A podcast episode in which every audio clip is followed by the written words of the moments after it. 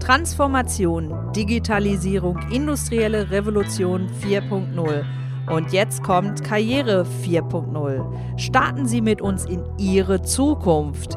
Wir heben Ihre Karriere auf das nächste Level. Folgen Sie uns und unserem Business Podcast und seien Sie immer an der Spitze mit dabei. Hallo und herzlich willkommen zum ersten regulären Podcast Business 4.0 hier auf diesem Podcast-Kanal der Unternehmensberatung Coach Quest und Partner. Der Schwerpunkt in dieser Podcast-Reihe wird es sein, mit Ihnen und Ihrem Unternehmen in die Arbeitswelt 4.0 einzutauchen. Das heißt, erfolgreich durch die Transformation in die schöne neue Arbeitswelt einzutauchen.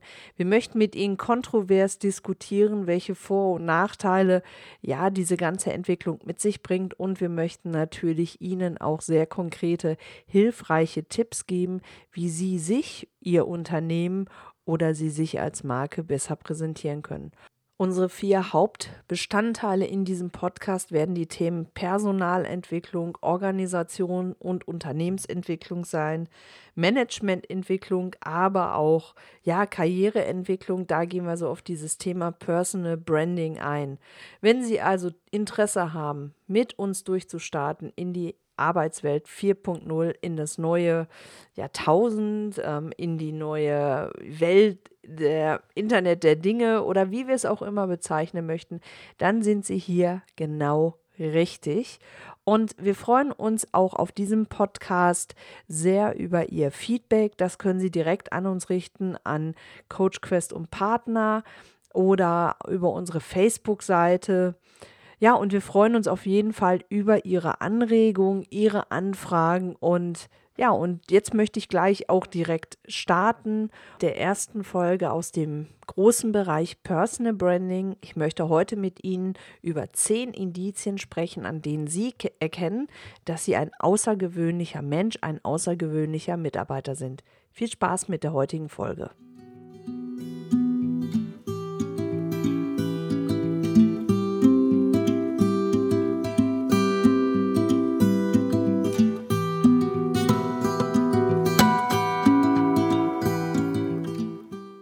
Einsteigen möchte ich in dieses Thema mit einem Zitat, nämlich wer immer nur versucht normal zu sein, findet nie heraus, wie großartig er sein kann. Vielleicht vorab, wenn ich hier von der männlichen Form spreche, also über er, der Mitarbeiter, möchte ich natürlich die weiblichen Zuhörerinnen nicht ausschließen, aber für mich ist es etwas einfacher, mich ja auf diese Variante einzustellen, aber das inkludiert natürlich, dass ich sowohl die männlichen als auch weiblichen Zuhörer und Zuhörerinnen damit ansprechen möchte. Keine Sorge, also wenn ich dieses Zitat in den Raum werfe, geht es jetzt nicht um diesen Überschwang an, dass wir uns alle selber finden müssen und Persönlichkeitsentwicklung und dass wir alle einzigartig sind. Das sehe ich zwar schon so, aber im beruflichen Kontext sollte man das Thema etwas sensibler anfassen, aber nichtsdestotrotz sollte man es auch genau betrachten, wo jeder von uns seine persönlichen Stärken hat, seine Kompetenzen. Das ist leider im Laufe der Jahre der Persönlichkeits- oder Personalentwicklung in vielen Unternehmen zu kurz gekommen. Ich selber komme ja ursprünglich aus dem Bereich der strategischen Personalentwicklung, als strategische Personal- und Unternehmensentwicklung. Und ja, das, da bin ich vor 20 Jahren in dieses Thema eingetaucht und ich kam mit Ideen, die ich in Amerika gesehen habe, damals beim großen Disney-Konzern, habe es hier in Deutschland bei Warner Bros. etwas etablieren können, zumindest in einer Sparte des eigenen Geschäftes. Aber ja, dann wurde das so ein bisschen von Tisch gewogen, ja, also ge geschoben. Dann hat man, ist man eingetaucht und hat gesagt, okay, wir müssen jetzt hier Kompetenzmodelle aufstellen und plötzlich hieß auch die Personalabteilung nicht mehr Personal, sondern HR, Human Resources.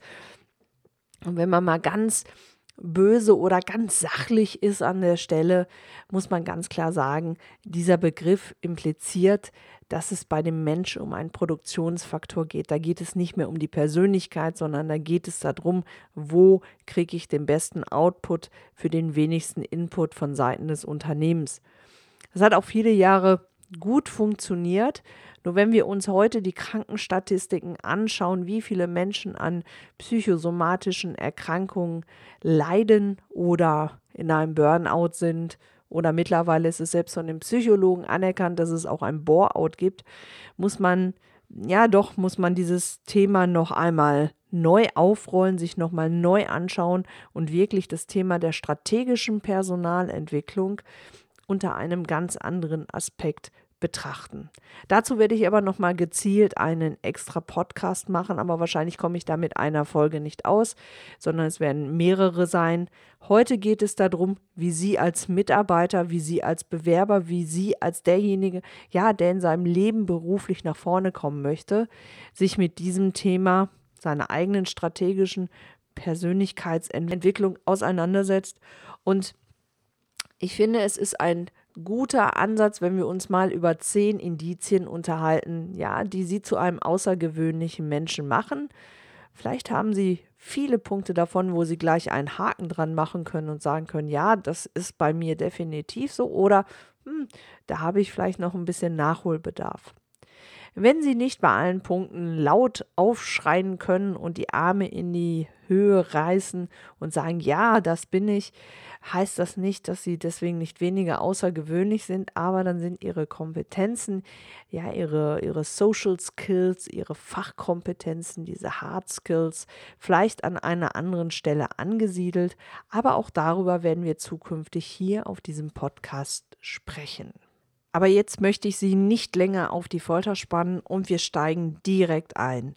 Punkt Nummer eins, Sie sind ein Träumer, Sie sind ein Visionär. Sie haben ja eine, eine sehr ausgeprägte Fantasie, was so die nächsten Schritte angeht. Sie arbeiten nicht nur Punkte ab, sondern Sie schauen nach vorne, Sie schauen nach oben und Sie haben ein Gefühl dafür, was Sie noch erreichen möchten. Also Sie sind wirklich ein visionär und sie haben sich das auch im Laufe ihrer Karriere nicht ausreden lassen, weil gerade dieses Thema, ob man ein Träumer ist, ein Visionär, wird ja oftmals schon in Kindestagen, in der Schule, im Kindergarten, ja, sowas zumindest bei mir, erstmal äh, versucht zu eliminieren um es dann in einem gewissen Alter, wenn man so mit beiden Beinen im Leben steht und sagt, so, jetzt habe ich hier schon einiges erreicht und ich weiß genau, wo es für mich hingeht, ja, dann fängt man an, diese Kompetenz wieder herauszugraben.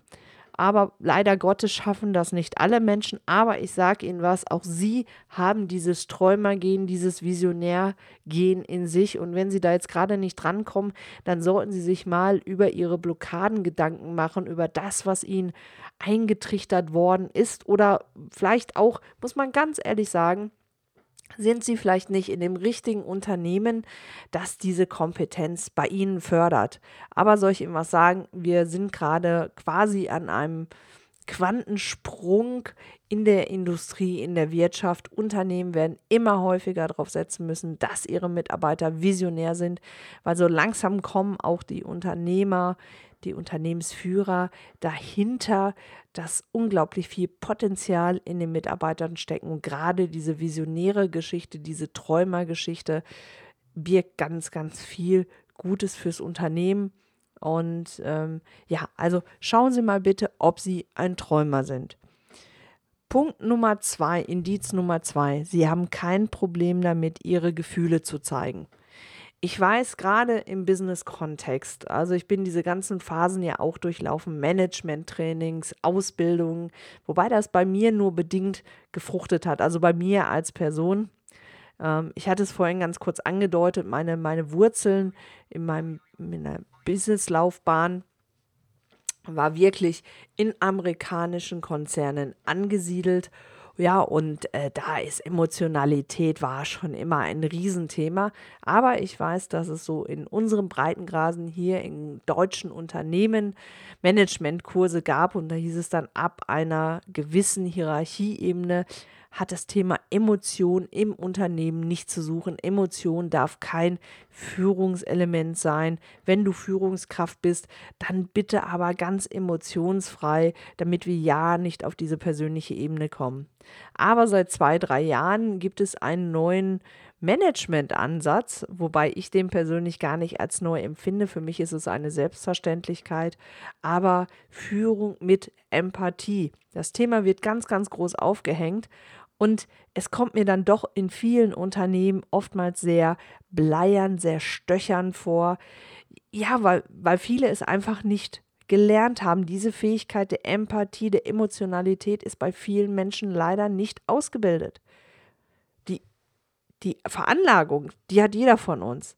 Ja, aber wie oft begegnet mir das, wenn ich mit Managern spreche, wenn die im Coaching bei mir sind oder wenn ich sie, ja, wenn ich denen als Paringspartner gegenüberstehe, dann sagen, ja, das ist alles gut und schön, aber ich bin eher so der Kopfmensch.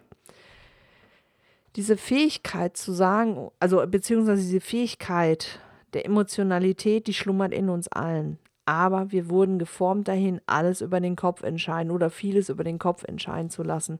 Und wenn sie aber trotzdem heute diese Fähigkeit auch wirklich leben, Emotionalität in ihrem Berufsalltag zu integrieren, dann ist das eine sehr gute Kompetenz. Dann, dann bringt sie das auf jeden Fall weiter nach vorne.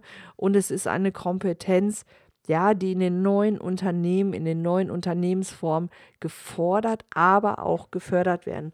Also, das ist Indizien Nummer zwei, dass sie ein außergewöhnlicher Mensch sind. Indiz Nummer drei. Sie fordern bewusst heraus, Fehler zu machen. Es gibt ja zwei Arten von Menschen. Es gibt die einen Menschen, die immer versuchen, den sicheren, den scheinbar sicheren Weg zu gehen.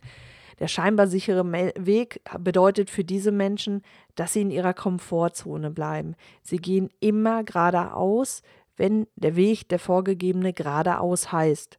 Wenn sie seit Jahren immer links herumgehen, dann werden die auch weiter links herumgehen. Aber wenn sie wirklich außergewöhnlich sind oder diese Kompetenz für sich ja jetzt entwickeln wollen, dann gehen sie einfach mal rechts rum, gehen sie mal nicht geradeaus, verlassen sie mal ihr gewohntes Terrain und gehen bewusst in diese Gefahr, auch mal einen Fehler zu machen. Denn was soll ich Ihnen sagen? Das ist der beste Lehrmeister, einen Fehler zu machen, weil aus Fehlern lernen wir. Wir lernen nicht dadurch, dass wir immer wieder gelernte Prozesse eins zu eins anwenden. Wir lernen dadurch, dass wir Fehler machen. Zumindest viele Menschen lernen daraus. Unternehmen brauchen da meistens ein bisschen länger, weil viele Fehler wiederholen sich. Aber wir als Individuum können natürlich viel schneller umstellen als so ein großes Monstrum an Unternehmen, an Konzernen. Da braucht es etwas mehr. Aber wir als Einzelkämpfer, wir als Arbeitnehmer, wir als Führungskraft, wir als Privatperson können sehr schnell aus unseren Fehlern lernen und können so ein Stück weiter nach vorne kommen in unserer Entwicklung, sei es im privaten oder auch im beruflichen Kontext. Indiz Nummer vier. Sie können auch mal einfach nur gut zuhören. Das ist ganz interessant.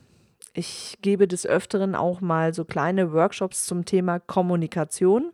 Zwar nicht so in dem Sinne, wie man diese Kommunikationsworkshop à la Watzlawick kennt, sondern ich versuche in diesen Kommunikationsworkshops diese andere Seite der Kommunikation ja, rüberzubringen, nämlich dass man einfach mal zuhören muss. Ich hatte letztens ein Gespräch, da habe ich jemanden vorbereitet für ein, ähm, für ein Vorstellungsgespräch. Es war jemand, der kam aus dem Vertrieb und äh, der hat ohne Punkt und Komma 20 Minuten lang geredet. Und dann habe ich ihn gefragt, ich, wo sind jetzt Ihre persönlichen Stärken? Weil ich kam während dieser 20 Minuten nicht ein einziges Mal dazwischen. Da habe ich gedacht, okay, drehe ich das Ding um und frage einfach mal, wo er persönlich seine Stärken sieht. Und dann sagt er doch allen Ernstes, er kann sehr gut zuhören. Leute, Freunde der Nacht, Entschuldigung, dass ich das jetzt mal gerade so ein bisschen flapsig sage, obwohl wir hier in einem Business-Podcast sind. Aber Zuhören heißt nicht nur einfach die Klappe zu halten, sondern zuhören heißt auch das aufzunehmen, was das Gegenüber sagt. Und zuhören heißt auch aus dem Lernen und das ernst zu nehmen, was das Gegenüber sagt. Das ist ein unglaublich wichtiger Punkt. Und mir fällt es auf, gerade im Business-Kontext, dass es viele nicht können. Ich war letztens in einem Projekt, da war ich interimsmäßig unterwegs und äh, da ist mir aufgefallen, man hat zwar unglaublich viel miteinander gesprochen, aber die Informationen wurden nicht ausgetauscht, weil meine Gegenüber, also meine gegenüber sitzenden Gesprächspartner, ob jetzt physisch wirklich gegenüber sitzen oder virtuell, weil wir in einer Telco waren, ja, da ist mir aufgefallen, die haben währenddessen die ganze Zeit E-Mails geschrieben, die haben Nachrichten verschickt, etc. pp. Also, wirklich außergewöhnliche Menschen oder was uns schon außergewöhnlich macht, dass wir einfach mal zuhören können. Also nicht nur den Mund halten, sondern wirklich zuhören, im Moment zu sein, uns auf den anderen einzulassen. Das ist auch so ein Zeichen von Respekt und Wertschätzung. Nummer 5, also Halbzeit der, fünf, äh, der zehn Indizien an denen man erkennt, ob man ein außergewöhnlicher Mensch ist und an denen Sie vor allen Dingen erkennen, an welchen Punkten Sie zukünftig sich noch optimieren können. Nummer 5. Sie lassen Ihren Frust nicht an anderen aus. Ja, ich weiß, das ist schwierig. Das gelingt mir auch nicht immer ich sage jetzt mal, 95 Prozent des Monats kriege ich das ganz gut hin und dann gibt es so ein kleines Gap, wo ich das nicht hinkriege. Und das ist für mich persönlich immer ein Indiz dafür, dass ich gerade überhaupt nicht für mich im Einklang bin, für mich in meiner goldenen Mitte, sondern dass ich mich anstecken lasse von negativen Energien anderer, von den Stressfaktoren anderer. Aber wichtig ist, dass man dafür ein Gefühl entwickelt, wann man seinen Frust gerade an anderen auslässt. Ja, das heißt ja nicht, dass man alles in sich hineinfressen soll. Ja, es geht auch nicht darum, dass wenn ein etwas stört an den Mitarbeitern oder an der Führungskraft, dass man das immer runterschluckt. Aber es geht darum, den eigenen Frust eben nicht an anderen Menschen auszulassen. Indiz Nummer 6. Sie helfen, ohne etwas dafür zu erwarten. Leider ist das eine Eigenschaft, die in unserer Gesellschaft, aber auch in den Unternehmen oftmals nicht mehr so häufig anzutreffen ist. Ja, es geht direkt darum, ich helfe dir und dann will ich das und das dafür haben. Wichtig ist, dass man erkennt, dass es immer im sozialen Miteinander und ein Geben und ein Nehmen geht. Ja, natürlich soll man sich nicht zu altruistisch immer nur für die anderen aufopfern, ja, sondern nein, es geht auch darum, dass man einfach mal Dinge macht und sie einfach mal im Raume stehen lässt, denn irgendwann, irgendwann, ja, kriegt man dafür auch etwas Gutes zurück.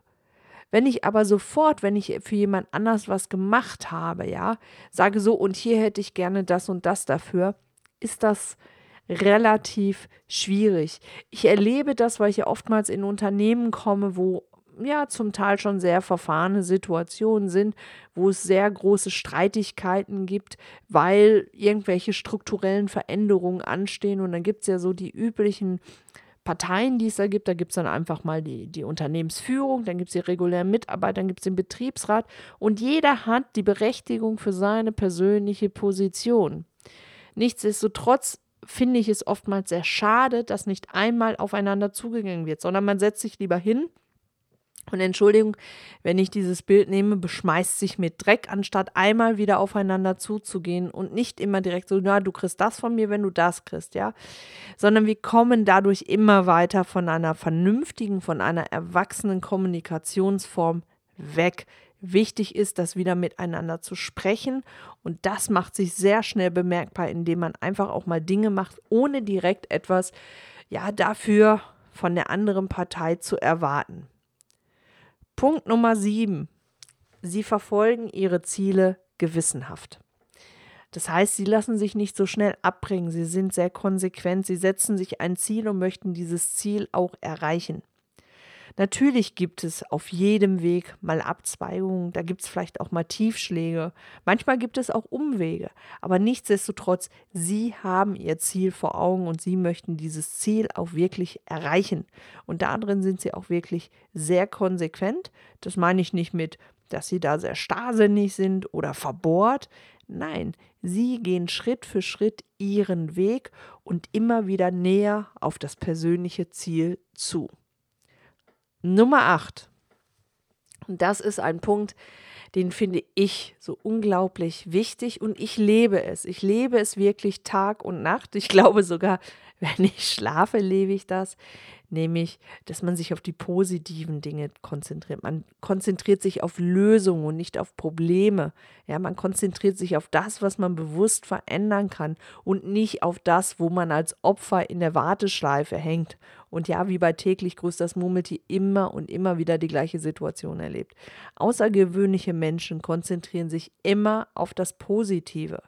Das heißt nicht, dass sie weltfremd sind dadurch. Nein, ganz im Gegenteil. Ich erlebe positiv denkende Menschen als sehr realistisch, aber sie sehen immer, dass noch irgendwo sich eine Tür öffnen kann, irgendwo ein Fenster sich öffnen kann. Wenn ein Problem auftaucht, dann wird dieses Problem bei den Hörnern gefasst sozusagen und man geht in die Lösung. Das heißt oder das verstehe ich persönlich unter dem, dass man in allen Dingen das Positive sieht. Man, man konzentriert sich nicht oder lässt sich nicht von den negativen Gedanken und Energien einfangen. Es geht um die Positivität. Nummer 9, auch sehr wichtig, machen viele Menschen leider nicht. Gerade Führungskräfte sagen, oh, dafür habe ich keine Zeit. Quatsch, dafür sollte jeder Zeit haben und dafür brauche ich nicht Tage, dafür brauche ich nicht Monate. Es reicht am Tag einmal fünf bis zehn Minuten kurz drüber nachzudenken. Sollte man sich so ein Thema in den Kalender eintragen. Kann man bei Outlook, kann man bei iCal, kann man ah, in jedem Terminplaner eintragen, nämlich sich Zeit zu nehmen, zu reflektieren über sich, über seine Handlungsweise, über seine nächsten Schritte.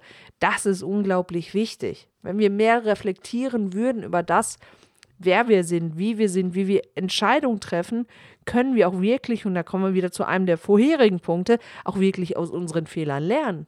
Wenn ich mir aber nicht die Zeit nehme zu reflektieren, was war gut, was war nicht gut, kann ich A nicht in die Lösungsorientierung kommen und kann ich auch nicht in den Lernprozess kommen. Und ich verlasse meine innere Mitte immer mehr, weil ich immer mich mehr danach ausrichte, wie ich bei anderen ankomme, aber nicht, wie es wirklich für mich ja sich anfühlt, dass ich wirklich ja in einem authentischen Ansatz bin. So, und damit kommen wir zu Punkt Nummer 10. Und jetzt kann ich mir vorstellen, dass der eine oder andere von Ihnen etwas lächelt. Ähm, aber ich meine das ganz wirklich so. Und es ist, äh, ja, ich sehe es einfach so. Außergewöhnliche Menschen lieben sich so, wie sie sind. Die nehmen sich so an, wie sie sind. Die hadern nicht damit, dass gewisse Dinge nicht optimal laufen. Auch da sind wir wieder in dem Positivdenkenden, in der positiven Wahrnehmung, in der Lösungsorientierung. Die zerfleischen sich auch nicht für Fehler, die sie gemacht haben. Das heißt nicht, dass das so an ihnen abprallt. Nein, sie nehmen die Fehler, sie reflektieren darüber, aber sagen, okay, das ist jetzt so, aber jetzt gehe ich in die Weiterentwicklung, jetzt gehe ich in die nächsten Schritte. Das heißt, sie nehmen sich so an, wie sie sind, mit allen positiven wie mit allen negativen Punkten, aber die Schwachstellen werden im Laufe der Jahre immer mehr reduziert, werden optimiert, dass wir in das Positive kommen. Ja, das war der erste reguläre Podcast bei Coach Quest und Partner zum Thema Business 4.0. Ich bin direkt mit einem Persönlichkeitsthema eingestiegen, mit dem Thema Personal Branding. Zehn Indizien, an denen Sie erkennen, dass Sie ja ein außergewöhnlicher Mensch sind oder woran Sie sich vielleicht noch optimieren können im Laufe Ihres Lebens, im Laufe Ihrer Karriere.